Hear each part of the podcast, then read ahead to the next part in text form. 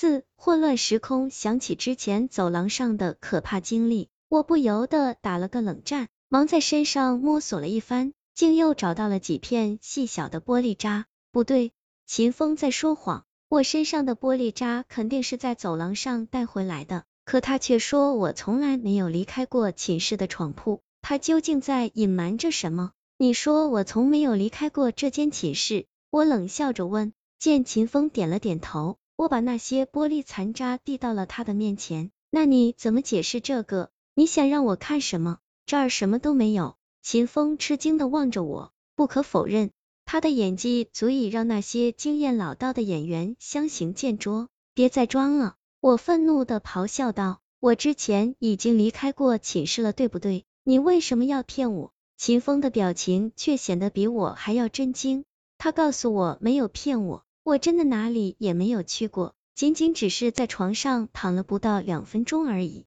我的嘴角抽了抽，愤怒几乎快要摧毁了我的理智。而就在我马上想要破口大骂时，突然想到了一个可以戳穿他谎言的关键：时间。没错，就是时间。我上一次醒来的时间是差十五分钟，十二点。而秦风说，我仅仅只是在床上躺了两分钟，可之前我问陈宇时间时，就已经是十二点一刻了。时间上的自相矛盾，就是戳穿秦风谎言最有力的证据。我冷笑了一声，转头看向了墙上的挂钟，顿时一股莫名的寒气让我瞬间遍体生凉。挂钟上显示的时间竟是十一点四十七分。愣了许久，我猛地反应过来。一定是秦风提前给挂钟做了手脚，我连忙掏出手机，用只有我知道的密码解开了屏幕锁，可那四个泛着白光的数字却顿时令我如坠深渊。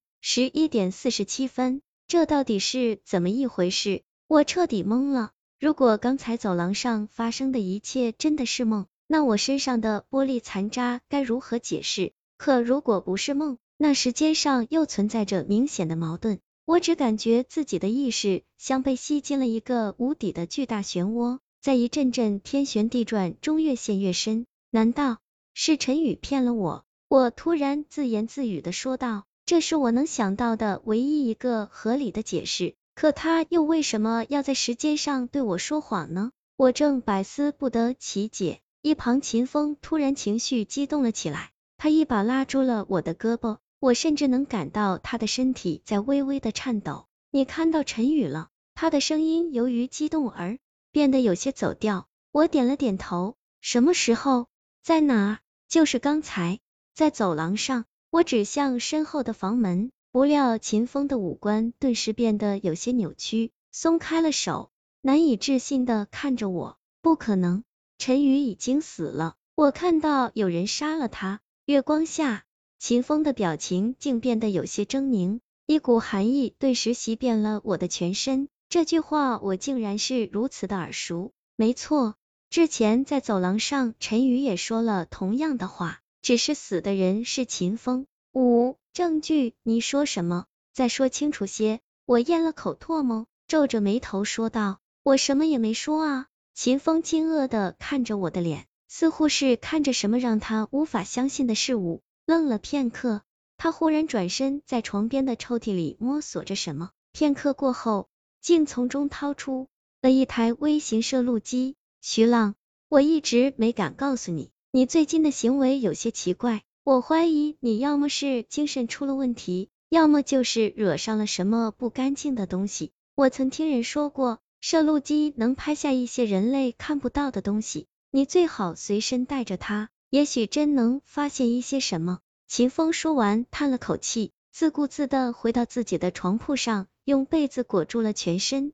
看得出，有什么东西让他感到无比的恐惧。我躺在床上，感受着时间一分一秒的流逝，不知为何，我隐隐感到了一阵前所未有的压抑，预感到有什么不好的事情即将发生。在我手中，摄录机的指示灯不时闪烁出的淡绿光芒，证明。他正安静的记录着周围发生的一切，突然，一股令人作呕的腥气在寝室中悄然弥漫开来。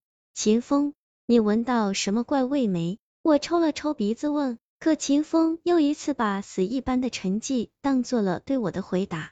我皱起眉头，疑惑的向秦风的床上望去，顿时被眼前的一幕惊得血液逆流。秦风的床上竟然空空如也，我猛地从床上翻身坐起，额头上已是汗如雨下。我确定没有看到秦风离开过自己的床铺，可他现在却在我的眼前实实在在的消失了。我的心跳如杂乱的鼓点，正不知所措之际，突然一阵指甲挠木板的声响。在寂静的寝室里悠悠的回荡开来，那让人胆寒的声音依稀就来自我的床下，我全身开始莫名的颤抖起来，直觉告诉我有什么可怕的东西正在我的床下蠢蠢欲动，我绝不会傻到探头去看，因为当我看清那是什么东西的时候，很可能就是我在这个世间看到的最后景象了。我深吸了一口气，抱着摄录机，蹑手蹑脚地下了床。向着门边走去，生怕惊动了那床下的东西。可就在我的手刚刚碰到房门把手时，床下的黑暗中突然传来了一阵咯吱吱的异响，仿佛有东西正用指甲划拉着地面，正向我靠近。大惊之下，我连头都不敢回，打开门，一头冲入了门外的走廊之中。